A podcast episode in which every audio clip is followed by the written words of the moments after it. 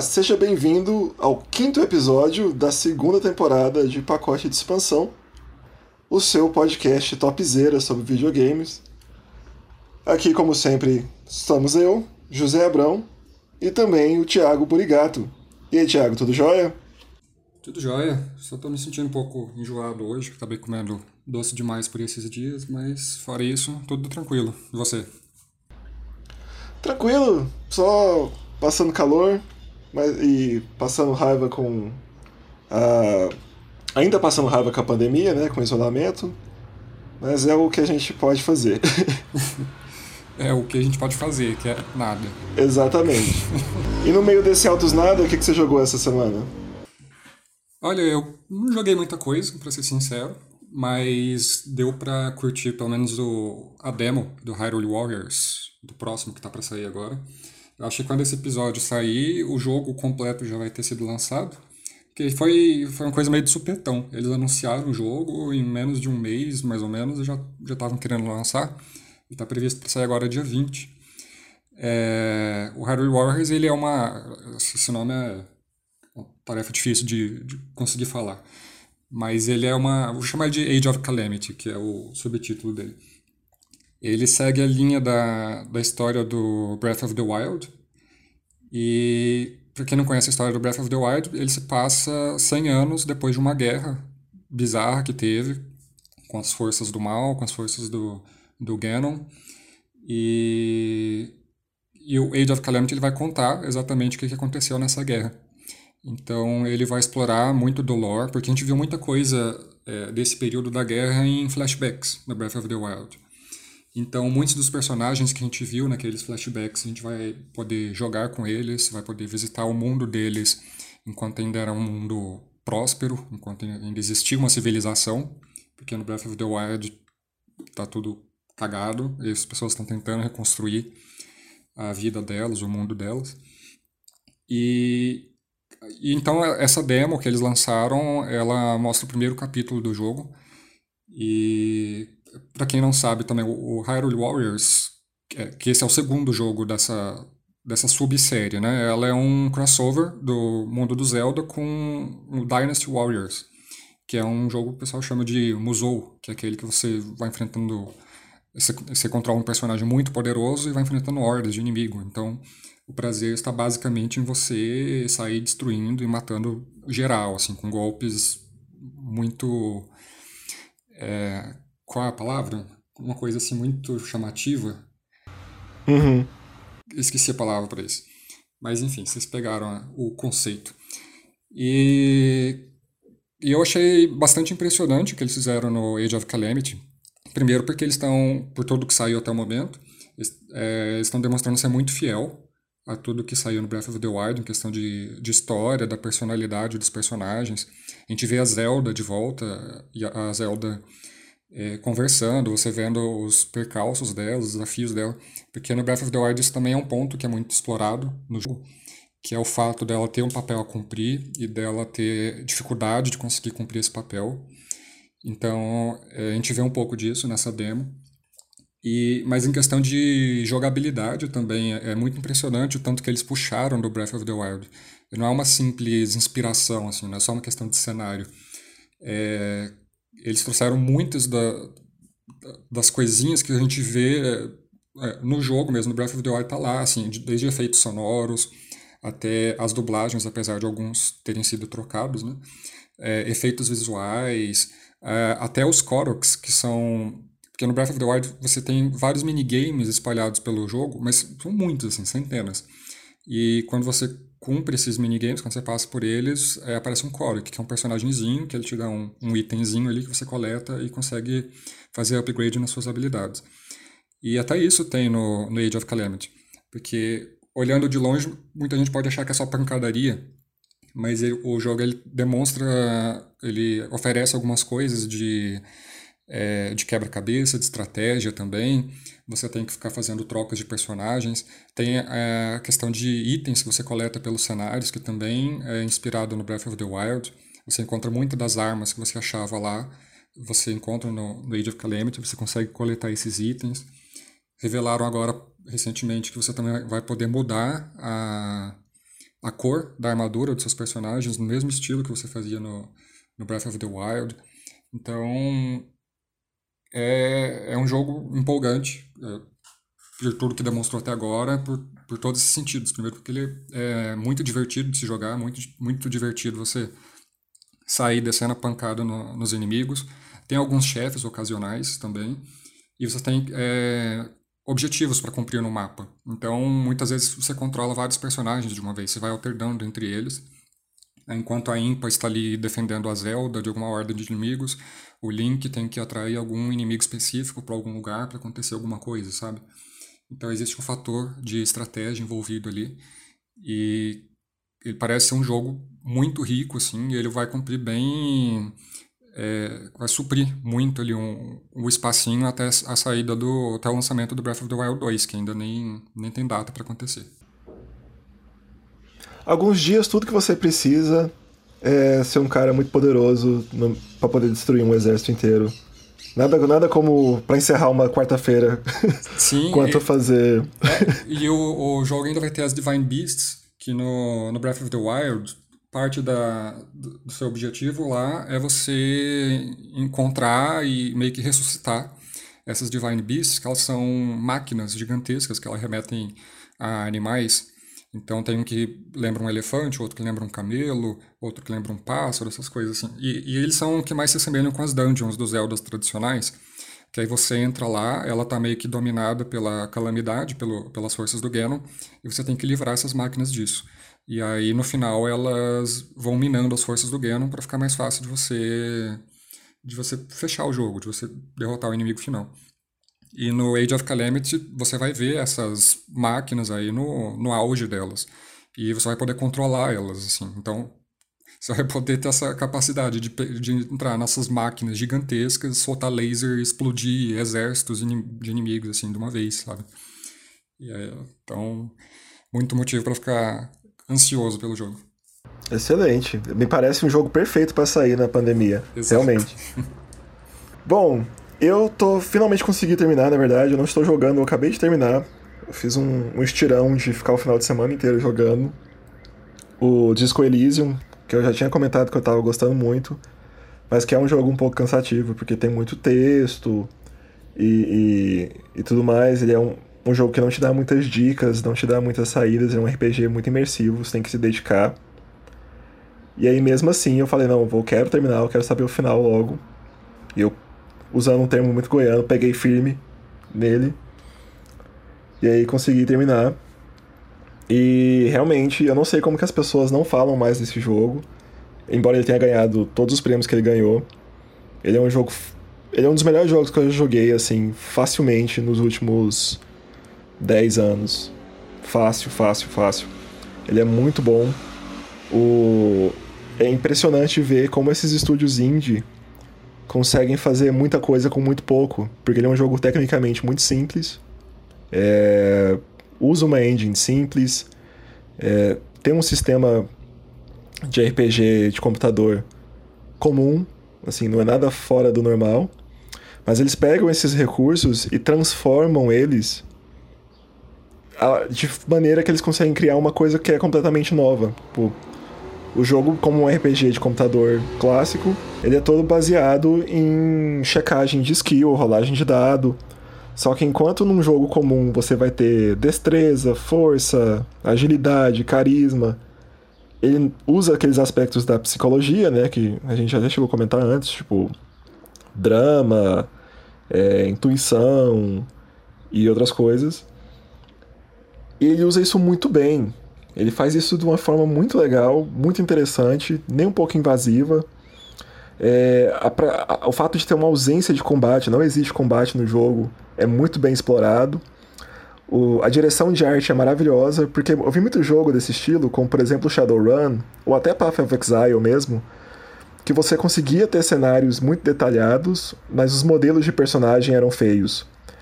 E aí era uma coisa que dava uma, uma certa dissonância, sabe? Porque você via, por exemplo, um retratinho do personagem, e aí o, o, o, o artista conceitual fez um design muito massa pro personagem, aí você olhava pra tela ele era só um blob poligonal, assim. E aí, isso é outra coisa que o jogo encontrou uma saída. Que o, o personagem no jogo não é fotorrealista, eles nem tentam ser, porque tem todo um estilo de arte próprio, assim, do mundo e dos personagens.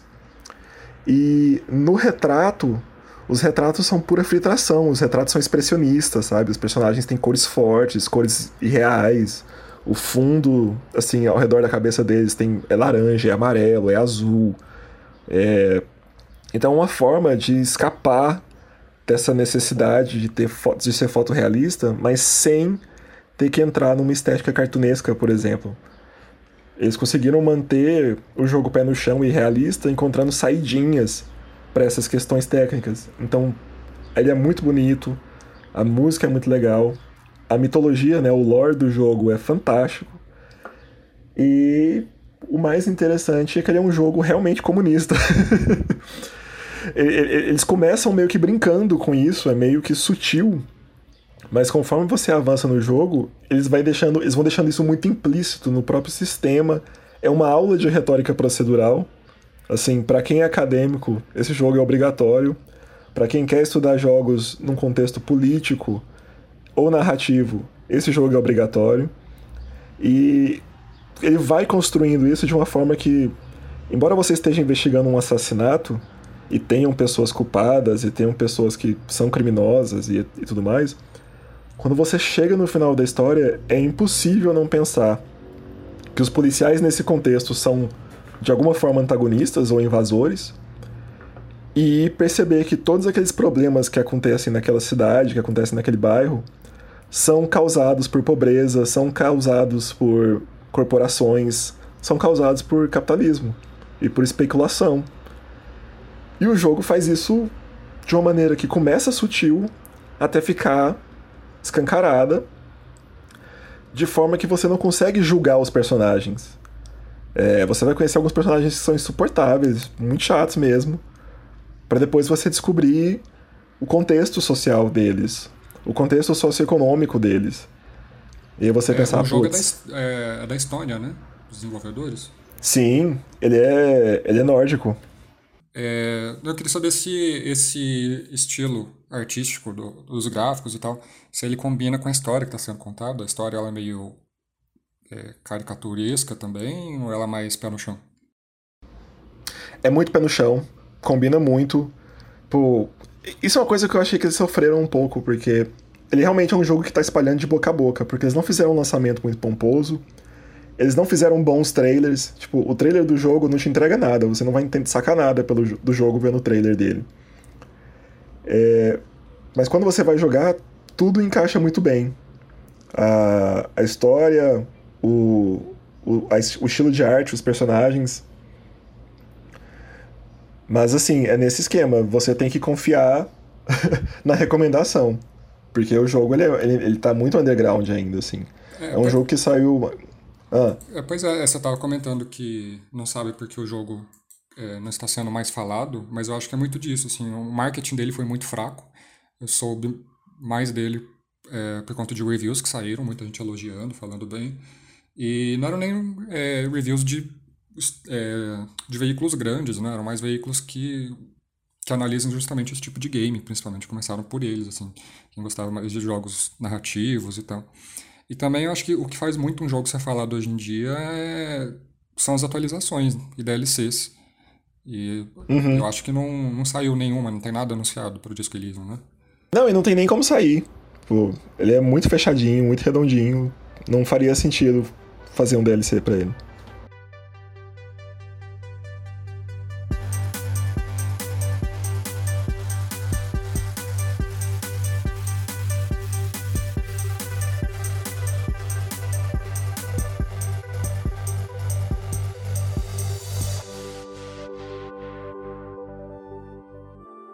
Ok, então agora nós vamos para o nosso assunto principal, que a gente inclusive esqueceu de falar no começo. Tiago, introduza o, o, nosso tema de hoje? É, hoje nós vamos falar sobre a ascensão e queda do uso de brinquedos nos videogames. A gente teve algumas franquias aí que se destacaram nos últimos anos, trazendo esses bonequinhos que a gente podia incorporar nos nossos jogos. Como era o caso do é, de Skylanders, Disney Infinity, dos Amiibo, que, sem mais nem menos, hum, caíram no esquecimento, foram cancelados e ninguém mais ouve falar a respeito, né? E parece que não, não devem voltar mais tão cedo. Uhum. Você fez uma pesquisa sobre isso. Quem que foi o pioneiro? Foi os Skylanders ou já tinha alguma coisa antes? É, é meio difícil, assim, traçar da onde que surgiu. É, teve algumas experimentações anteriormente, mas Skylanders foi onde surgiu a... onde popularizou. O Skylanders surgiu em 2011, era uma franquia da Activision, e, e o jogo foi desenvolvido pela Toys for Bob. É, na época a ideia era ressuscitar, não ressuscitar porque, na verdade, o, o Spyro não estava tão morto assim. O último jogo dele tinha sido em 2008, mas a ideia era dar uma continuidade ao mundo do Spyro, aquele dragãozinho roxo. Uhum.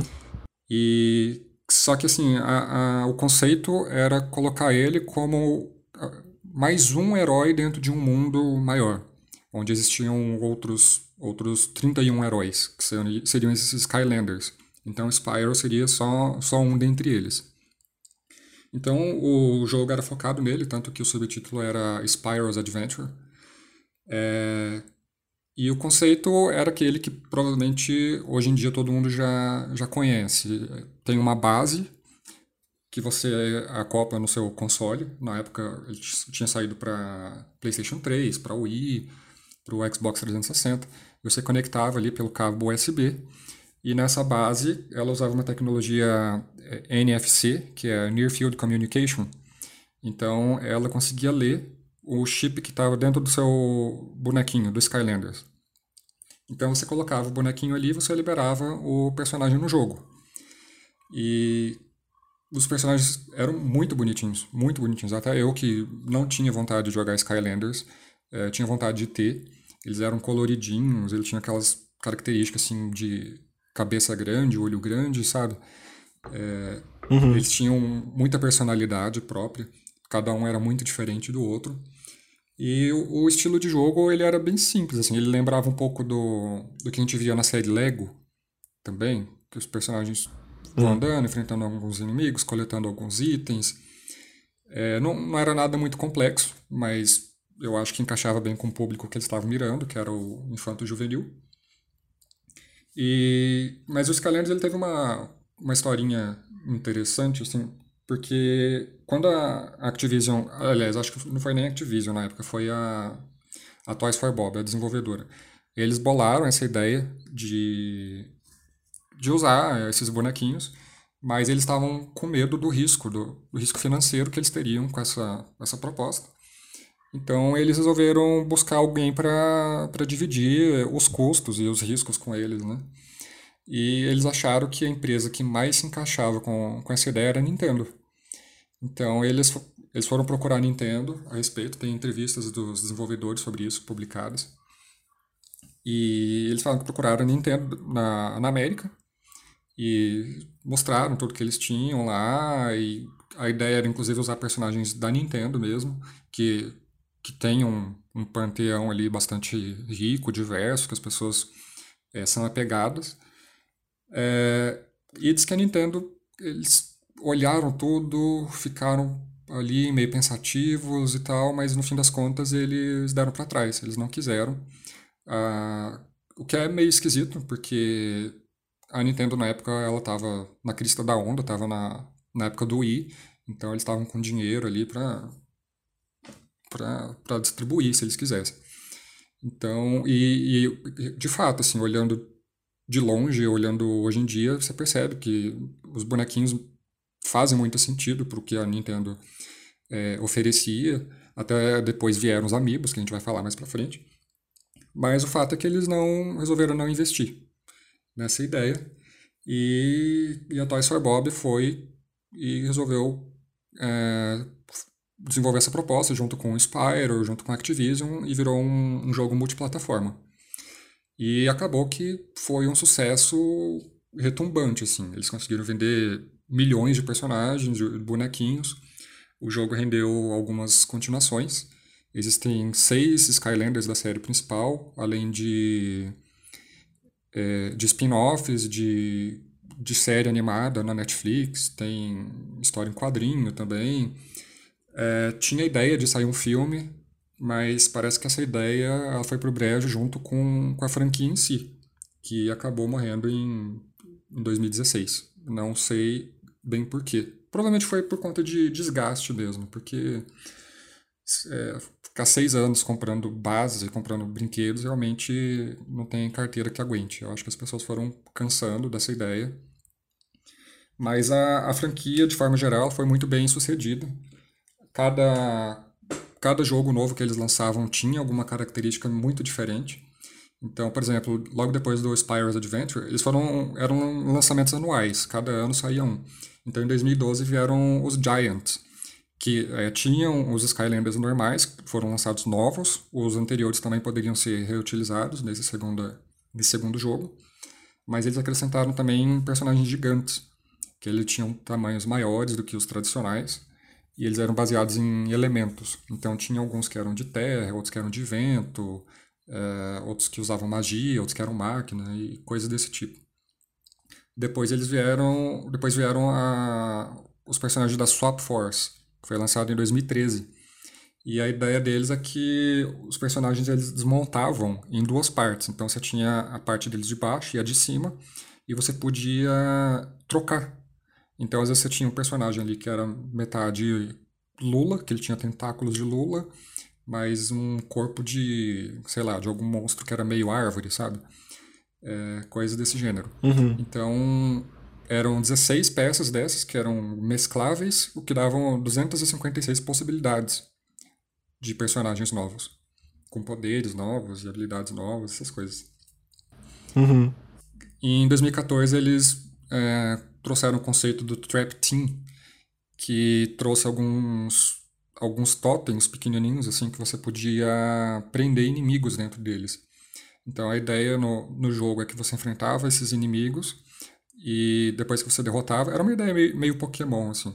Você colocava esse totem na sua base e você capturava esse monstrinho. E depois, quando você liberasse ele de novo, é, esse monstrinho estava do seu lado. Ele era do bem agora.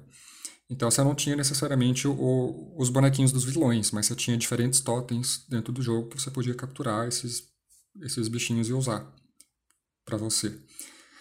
É, em 2015 veio o Superchargers, que ele também trouxe veículos. Então tinha também os, as figuras do, dos carrinhos para você, você usar, para você colecionar. E ele trouxe também uma modalidade meio Mario Kart. Você podia usar os carros dentro do modo de história do jogo, dentro do modo de aventura. Inclusive, você podia jogar com outra pessoa, enquanto uma controlava as armas, a outra controlava o carrinho. E mas aí tinha esse modo meio Mario Kart também, de você correr e, e poder é, atirar nos seus adversários, coisas do tipo. Agora, o mais interessante é que é, no Superchargers eles lançaram também é, dois Skylanders, que são o do Bowser e um do Donkey Kong, que era o Hammersland Bowser e o Turbocharger Donkey Kong. E eles tinham seus veículos próprios também, eles eram exclusivos da Nintendo, só dava para usar no, no Wii U não rodava no, no Xbox, não, não rodava no, no PlayStation também. Só que o mais interessante é que eles também eram amiibo. Eles eram híbrido de Skylander com amiibo. Então você podia botar eles no, no Smash Bros. que eles saíam como se fosse um Donkey Kong, como se fosse um, um Bowser normal. Eu lembro que eu via esses bonequinhos no shopping, eu ficava doido para ter um deles, mesmo não tendo Skylanders. Mas é até porque ah, eles têm roupas e têm armaduras é, diferentes, assim, que você nunca viu em nenhum outro jogo. Eles eram bem bonitinhos, assim, bem diferentes. E logo depois do Superchargers veio o último jogo da série principal, que foi Imaginators. O Imaginators, ele tinha a proposta de você customizar seus personagens, seus Skylanders. É, você podia você ia coletando itens durante a sua aventura e, você, podendo mudar cores, podendo mudar habilidades, trocar algumas características, mudar o tamanho da cabeça deles, é, coisas desse tipo. Ele também teve personagens convidados, só que dessa vez eram exclusivos para o PlayStation. Quem estava lá era o Crash Bandicoot e o Dr. Neil Cortex, que é o inimigo do, uhum. do Crash. E depois disso a série morreu, meio que sem mais nem menos. Uh, teve alguns spin-offs, o último dele saiu em, em 2018, se eu não estou enganado. É, foi em 2018, que é o Ring of Heroes, que ele saiu exclusivo para celulares. Mas ele é um jogo para naquele estilo de, de RPG, meio gacha, sabe? Obviamente Sim. você não usa nenhuma figurinha mais, você vai desbloqueando seus, seus personagens lá no decorrer do jogo.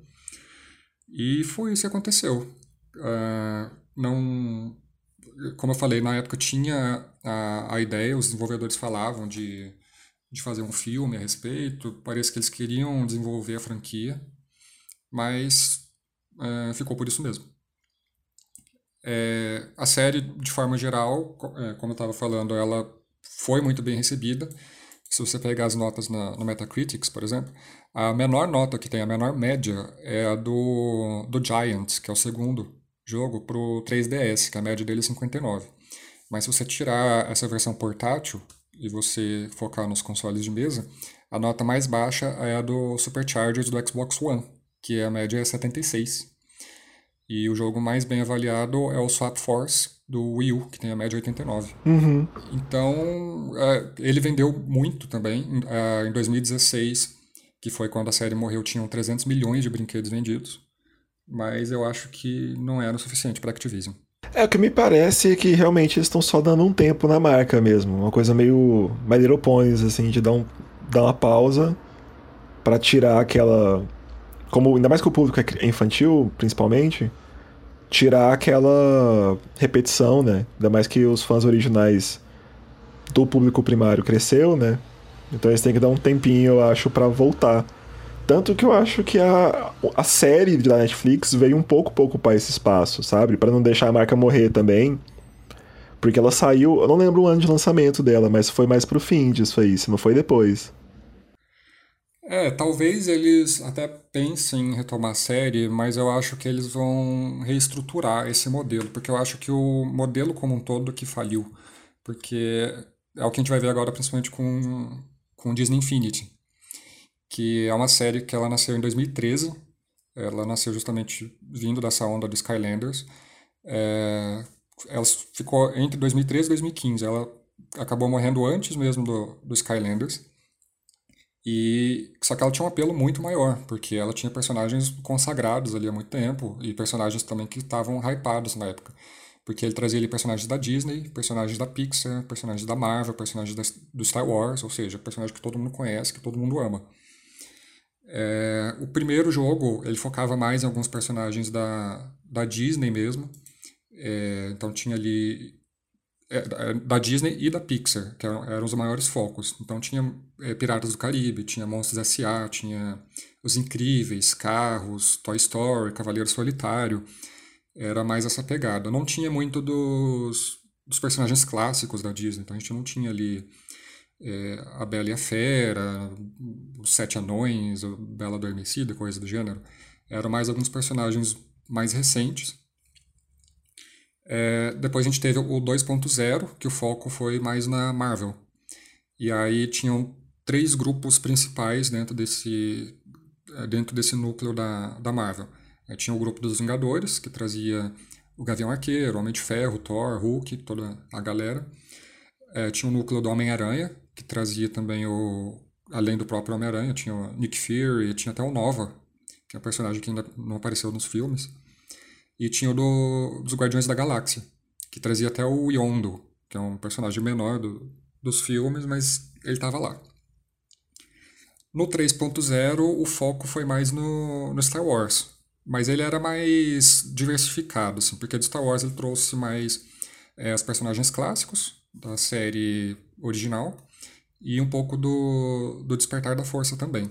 Aí tinha alguma coisa da, da Pixar, tinha Divertidamente, Procurando Dory, e eles deram uma incrementada também no, no uso de alguns personagens da Marvel, que eles trouxeram um modo chamado Battleground, em que os personagens eles é, podiam lutar entre si, uma batalha de até quatro personagens.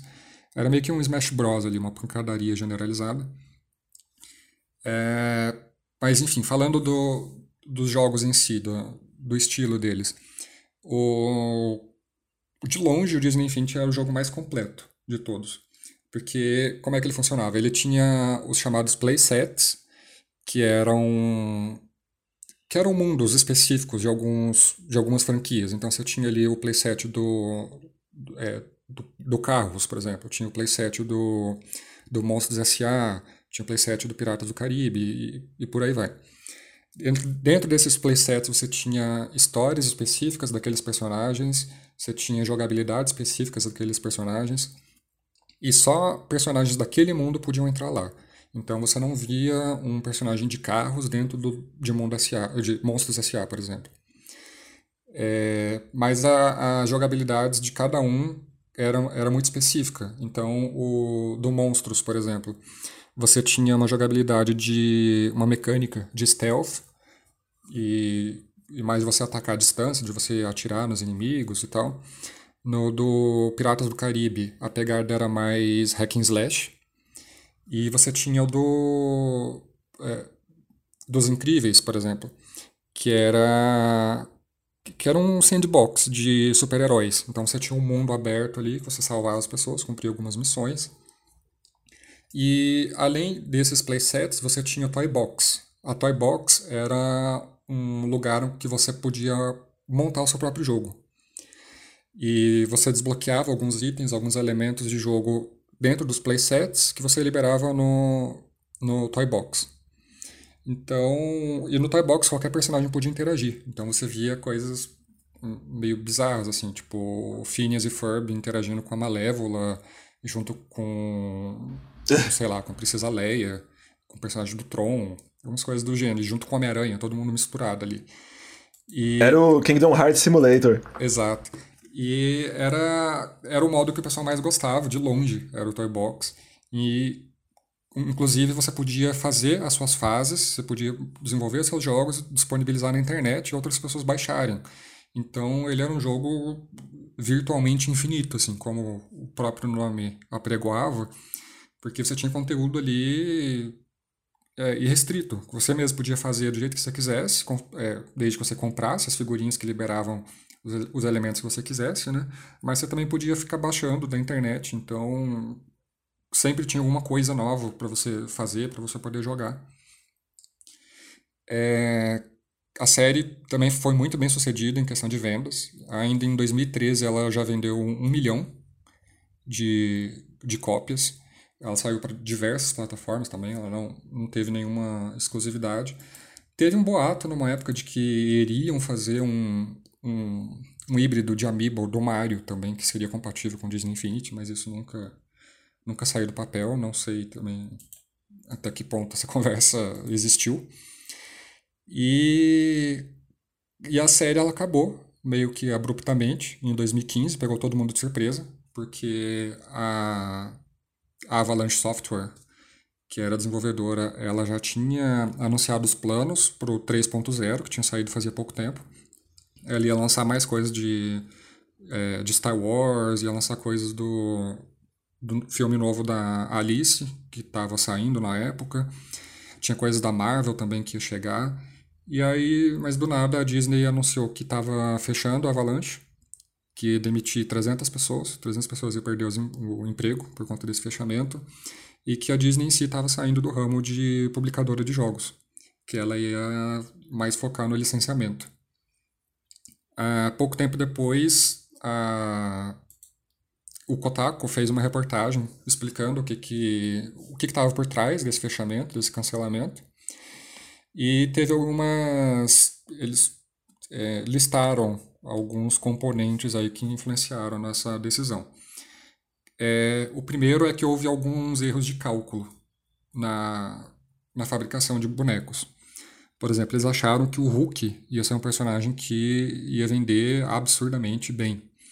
Então, eles planejaram criar 2 milhões de bonequinhos do personagem. Acabou que ele vendeu só um milhão. Então, então ficou muito boneco encalhado ali também tinha muita pressão das empresas que estavam sob o guarda-chuva da Disney é, pela inclusão de personagens que não eram muito populares. Então, é, por exemplo, a Lucasfilmes ela ficou insistindo para que eles colocassem personagens do Star Wars Rebels, dentro do jogo e que, consequentemente, lançassem bonequinhos dele, que eram uma coisa que custava, né? Custava dinheiro, custava recursos de você fazer o mundo desses personagens dentro dos jogos. E a Marvel também, que insistiu em botar o, o Yondo do Guardiões da Galáxia, por exemplo. Que era um personagem uhum. que, por mais que tivesse algum carisma, que, que as pessoas gostassem de jogar com eles, não era um personagem popular. Ninguém. Nossa, que vontade de comprar um bonequinho do Yondo hoje, né? Era mais se você... Era mais se você tem um Rocket Raccoon e um Senhor das Estrelas ali à disposição. E pouco tempo depois saíram algumas é, alguns vídeos do que eles estavam planejando para a versão 4.0. Na verdade, eles estavam é, eles iam fazer algo diferente com 3.0, porque tava, assim como no Skylander estavam saindo versões anuais, mas eles estavam planejando expandir o 3.0, fazer ele viver por mais tempo. Então, eles iam lançar mais playsets, iam lançar mais personagens ao longo do tempo. Mas é, no plano futuro deles, assim, é, descobriram que existia uma, um mundo de Agrabah, que é o do Aladdin. E nos vídeos que saíram a gente vê o Aladdin, o Yoda, até o Rocket Raccoon interagindo lá. Teria uhum. algumas teria um mundo também do Rogue One, do Star Wars, que inclusive era um mundo em que a Ninja Theory estava tava trabalhando. Ninja Theory, que é a desenvolvedora do Hellblade, do é, Bleeding Edge. É, ela, inclusive, era uma, é uma colaboradora recorrente já do Disney Infinity. Ela ajudou a, a polir os sistemas de combates no, nos jogos anteriores, no 2.0, e, e ela ajudou principalmente no 3.0 na parte do Star Wars. Então, e que justamente é, é a parte mais elogiada do jogo, são os sistemas de combate, de sabre de luz e tal.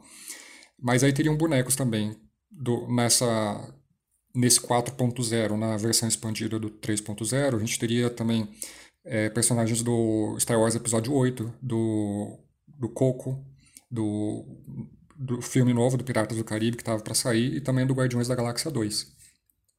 Além disso, também estavam sendo planejadas figuras de 30 centímetros dos personagens mais populares, como a Elsa do Frozen, o Buzz Lightyear, uhum. o Jack Skellington. É, seriam personagens três vezes maiores, assim, as figurinhas, três vezes maiores que as normais, que tinham ali por volta de, de 9 centímetros. E, mas aí foi tudo pro brejo também. É, a Disney era a líder desse mercado de bonequinhos, ela vendia de longe, assim, mas até um, um desenvolvedor falando para o Contaco falou que, que era curioso você ser o líder dentro de um ramo e ainda assim as vendas serem desapontadoras. É, então o custo estava sendo muito alto e parece que não era o retorno que a Disney estava esperando e ficou por isso mesmo. Então quem era fã da franquia, quem já tinha muitos bonequinhos acumulados, que achou que fosse brincar com eles por anos a fio, acabou ficando a ver navios. E aí então eu imagino que sobra só os amigos, que na minha cabeça os amigos são os mais bem-sucedidos e mais duradouros. Mas na prática foi isso mesmo? É, os amigos eles surgiram junto com o Smash, o Smash Bros. É, a Nintendo provavelmente se arrependeu de ter largado mão do acordo com a Toys for Bob, com a Activision, e ela resolveu lançar a linha própria dela, começando com os personagens do Smash Bros. É, só que, ao contrário da, dessas outras empresas, eles não queriam lançar mundos específicos, não tinham jogos específicos para esses personagens. Pelo contrário, eles seriam personagens que seriam utilizados de formas diversas em jogos diversos. Uhum.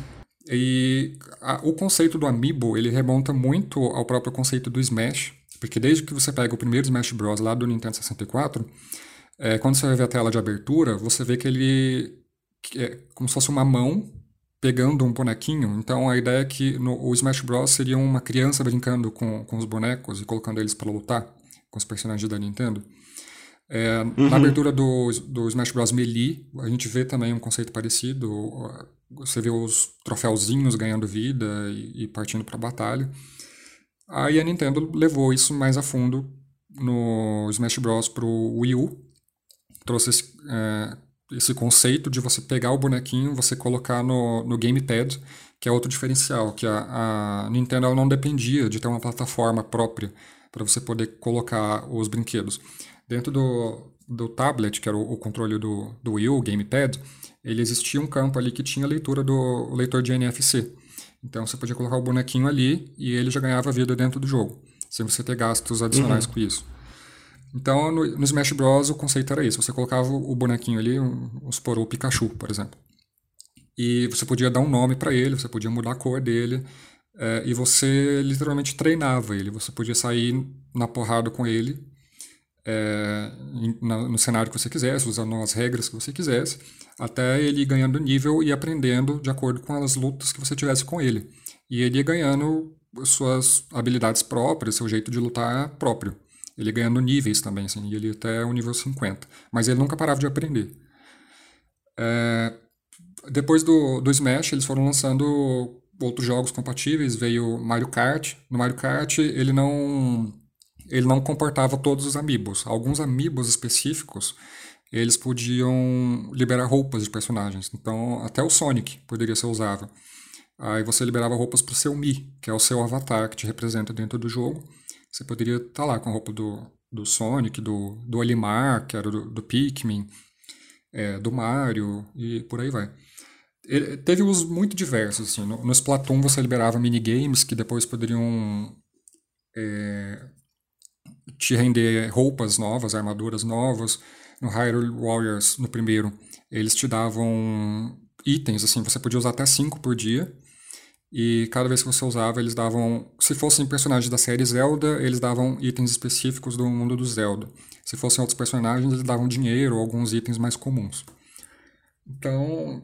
E, e foram muitos e muitos jogos. É, com o passar do tempo, alguns jogos de, de outros desenvolvedores também ganharam Amiibo que é o caso do Skyrim, o caso do Diablo, e agora o Monster Hunter também vai ganhar seus amigos próprios. E o primeiro que. Nossa! É, e o primeiro que saiu com essa foi o Shovel Knight. Shovel Knight foi o primeiro personagem hum. não Nintendo e que não estava dentro do Smash a ganhar um amiibo.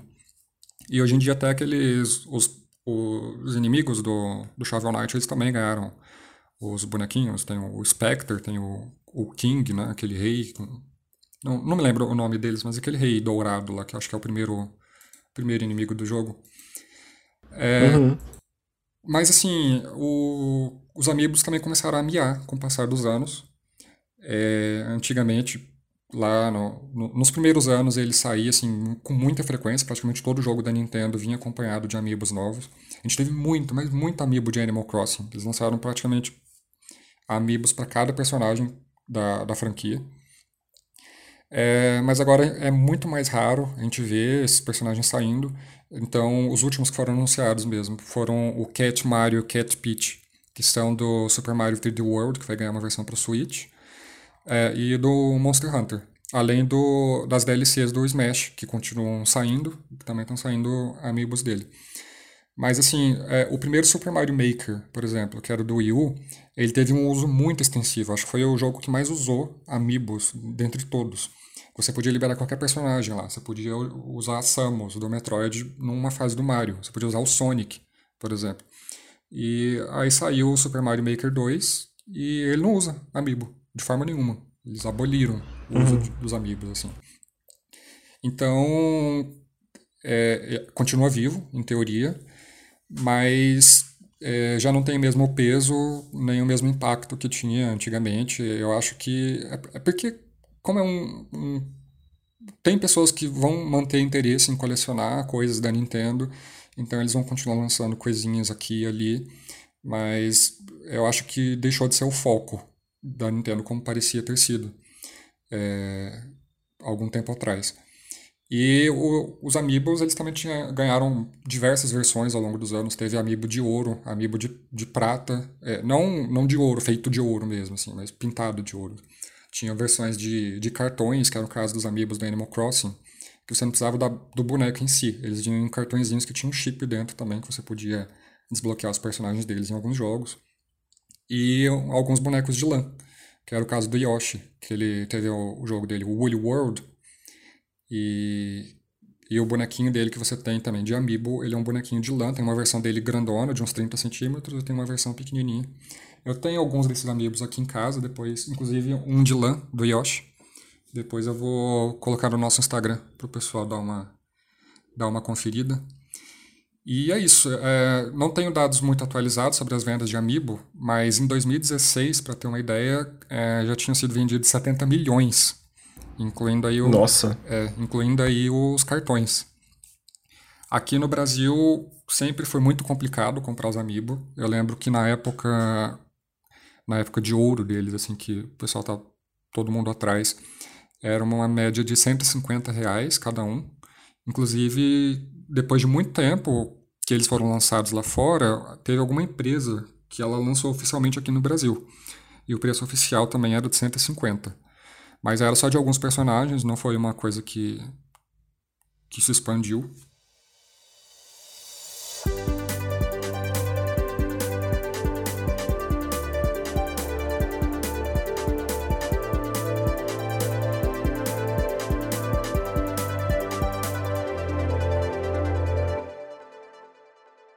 Eu fico pensando assim, o que, que será que aconteceu para as três empresas terem a, mais ou menos a, a, ideia de investir na mesma coisa ao mesmo tempo e as três meio que desistirem ao mesmo tempo também. É, é porque é uma geração muito curta, se a gente parar para pensar assim. Que nem eu falei, pegou um, especialmente uma criançada aí, que foi muito interessante, mas já deve ter visto, já deve ter vindo mais duas levas de, de novos jogadores de lá para cá. E com exceção dos Amiibos, que tinha essa variedade diferente e que vendeu muito mais e que continuou saindo, se eu perguntar, se você pegar uma criança hoje e perguntar, ah, você conhece a Disney Infinite? Ninguém nunca ouviu falar. Skylanders talvez, por causa do seriado. Mas, tipo, o negócio da Disney pode passar como é, histeria coletiva, quase. É, eu acho que foi um desgaste mesmo, porque é, tinham três franquias, teve também o Lego Dimensions, na mesma época, o Lego Dimensions teve ali entre 2015 e 2017, é, que morreu também, sem mais nem menos, foi a, a mais flopada de todas as franquias. É, mas então a gente tinha quatro empresas ali competindo pelo mercado e era um mercado caro, custava para as pessoas comprarem, colecionarem esses bonecos, comprarem playsets, comprarem as plataformas, os jogos. E era caro também para as próprias empresas produzirem isso. Então eu acho que foi foi desgastando, foi vendendo cada vez menos e as empresas perceberam que estava cada vez menos lucrativo. É, eu acho que fora dos Estados Unidos é um projeto difícil, saca? Porque assim, igual você falou, para comprar um Amiibo era difícil de achar e era 150 reais. O Skylanders, cara, eu lembro de ver na Blockbuster, saca? Que a gente tem até essa piada, assim, que tinha algumas coisas que você só encontrava na Blockbuster. Essas coisas que você encontrava na Blockbuster tinham um público muito específico. Tinha um motivo muito específico de por que, que só na Blockbuster tinha, sabe? E eu lembro de ver o tanto Disney quanto Skylanders só na Blockbuster. E aí, quem frequenta a Blockbuster, entendeu? Quem tem o dinheiro para comprar isso? Eu lembro que eu via Skylanders e via Disney Infinity na FINAC, aqui de Goiânia. Aí, FINAC, sim. É, eu ouvi alguns amigos oficiais também na Saraiva, que tinha no shopping aqui. Mas era, os amigos era muito mais difícil. Mas a Nintendo também ela tem uma forma de, de restringir muito a venda da, de alguns produtos para criar demanda. Assim. Eles têm essa, essa fama. Não sei se procede também. Mas parece que eles tinham. É, eles limitavam a fabricação de alguns personagens, justamente para gerar um burburinho, para as pessoas considerarem mais raros, para é, para ficarem mais caros, inclusive. E para completar, lá fora, alguns amiibos eram exclusivos de algumas lojas. Então, alguns amiibos eram exclusivos da GameStop, outros eram exclusivos da, da Target e outros do, uhum. do Walmart. Então, gerava ali meio que um. É como se fosse um mercado de ações de amiibo. Tinha momentos que alguns estavam mais em alta, que eram mais difíceis de achar, outros que eram mais comuns, que ninguém dava bola. Então, isso lá fora, nos Estados Unidos, né? Aí você imagina como é que era aqui no Brasil a situação. O pessoal comprava mesmo, era muito pelo Mercado Livre. Sim. É, virava, era realmente leilão de amiibo. Isso. Agora, só citando rapidamente aqui, eu queria falar um pouquinho do Lego Dimensions é, que ele foi seguindo essa onda também. Ele segue a mesma estrutura de jogabilidade da, da franquia Lego, que a gente já conhece nos videogames. É, uhum. Só que o diferencial dela é que você podia brincar com os bonequinhos na base. Assim, é, o que você fazia com os bonequinhos, dependendo de onde você colocasse eles, é, você podia, isso podia te ajudar a resolver alguns quebra-cabeças dentro do jogo. E ele foi audacioso também no sentido de que ele misturou franquias muito absurdas assim de se verem juntas. Então você tinha ali Doctor Who junto com Scooby-Doo, junto com O Senhor dos Anéis, com Harry Potter, com Batman. Era uma salada, assim. Uhum. Tinha Portal também, tinha Sonic. É... Só que o jogo não foi para frente, ele chegou justamente na época que, que esse mercado estava tava caindo. Eu acho que a jogabilidade dele também, por não ser das mais complexas, acabou meio que afastando o público, talvez, mas isso é só uma impressão minha, não posso dizer o certo, até porque os jogos, no fim das contas, são bem avaliados. Mas é outro que ficou aí pelo caminho. Tem também que não só chegou no fim da festa, como os jogos Lego viraram uma coisa assim.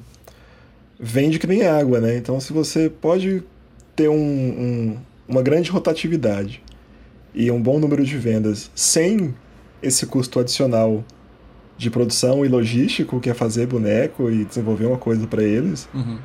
Pra quê, né? Porque, assim, a, a Lego tá gigante hoje, assim, tipo... Pelo menos todo mundo que eu conheço que tem criança em casa, e se não... Principalmente para quem não tem Nintendo em casa, é comprar... Encher a criança de jogo Lego é padrão. É, e o Lego Dimensions ele tinha duas vantagens com relação aos principais concorrentes. É, a primeira é que os personagens eles podiam jogar todos misturados. Assim, você não precisava. Não era que nem no Disney Infinity, que tinha o mundo do Star Wars, do mundo do, do Monstro S.A.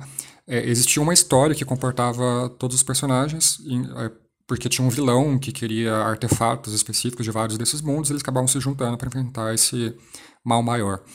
A segunda vantagem é que você não precisava comprar discos separados, tipo Disney Infinity 1, 2.0, 3.0, então ele, ele era um jogo só, era o Lego Dimension, você comprava só mesmo as partes ali que faziam você acessar alguns, é, algumas fases, personagens, mas você não tinha que comprar um disco novo, você não tinha que comprar uma base nova, como era o caso dos primeiros Skylanders, inclusive. Então eles tinham, ele tinha essas facilidades, mas não, não resolveu para Warner Bros, que era a publicadora. Outra desvantagem que eu acho que isso teve foi no fator de colecionar, saca? Principalmente no caso da Disney, mas na, na, na, na Nintendo um pouco também, que é o seguinte, pensa assim. É... A proposta é que você pode colecionar um bonequinho, que é legal, e usar ele no jogo. Uhum. Mas aí pensa você que é pessoas mais velhas, né? Tipo, adolescentes mais velhos e adultos. Gente que coleciona, que pode comprar esses brinquedos, que pode colecionar hominho, uhum. né? Aí você olha os brinquedos da Disney. Pô, eles são muito pequenos, eles não são tão bonitos, tão detalhados, e eles têm todo um outro mercado de action figure e, e outros hominhos daqueles mesmos personagens, mais ou menos pelo mesmo preço, muito diferentes, mais detalhados, maiores. Então, na sua cabeça de colecionador, você vai falar: pô, não vou comprar. Eu não vou jogar o jogo mesmo. A Amiibo, eu acho que já tem uma vantagem aí, porque tem, é, é escasso o mercado de miniatura e colecionável da Nintendo. E o Amiibo é bem bonito, os Amiibos são muito legais, né? Só que aí, eu acho que aí pega pelo outro lado, que é, pô, eu não sei se eu quero gastar essa grana nesse bichinho se eu não vou jogar o jogo. Eu conheço muita gente que comprava Amiibo sem ter coisa da Nintendo, uhum. porque as miniaturas eram boas. Mas ficava essa esse sentimento de eu não tô aproveitando, não aproveitei todo o meu dinheiro. Sim. Sabe? É, é comigo aconteceu coisa parecida, assim. É, no, você estava falando do, do Disney Infinity, é, eu sei de gente que comprou pelo boneco em si. Ele tinha esse apelo, assim, mas porque os personagens, as pessoas têm certo apego pelos personagens da Disney, né? Eles têm um, uhum. um, um, estilo que é diferente do, do, enfim, da franquia de onde eles vieram. Então você não vai ver ali o, é, o Jack Sparrow exatamente como ele era no filme, não é uma versão realista dele. Ele tem uma versão própria, com um estilo próprio do, do Disney Infinity, que cria ali uma padronização dentro da, da franquia, né, do, dentro do Disney Infinity em si. E, mas eu sei de gente que comprou, é, por exemplo, do Homem de Ferro, que o filme estava em alta na época. Eles acharam um bonequinho com estilo bonitinho e tal, e, e compraram. Agora, os Amiibo, eles variavam muito a questão de beleza, assim. Eu mesmo tenho um do Shulk, que é do Xenoblade, que ele é horroroso. Ele era um dos mais raros na época, eu penei para conseguir comprar, mas ele é fake dói. Uhum. Agora tem outros que são bem legaisinhos, assim, tipo o Bowser. O Bowser eu não tenho ele aqui, mas é um, é um dos meus sonhos de consumo, assim. Ele é grandão, aquela casca toda e tal. Agora, sobre a questão de usar eles nos jogos, eu fui comprando eles, os amigos que eu tenho, meio que na época da febre. Alguns eu até sabia que não ia usar muito. E depois eu meio que parei não fico pensando por que, que eu gastei tanto dinheiro. Eu devo ter, eu acho que uns nove amigos que eu comprei por aquele valor que eu estava comentando mais cedo, naquela média.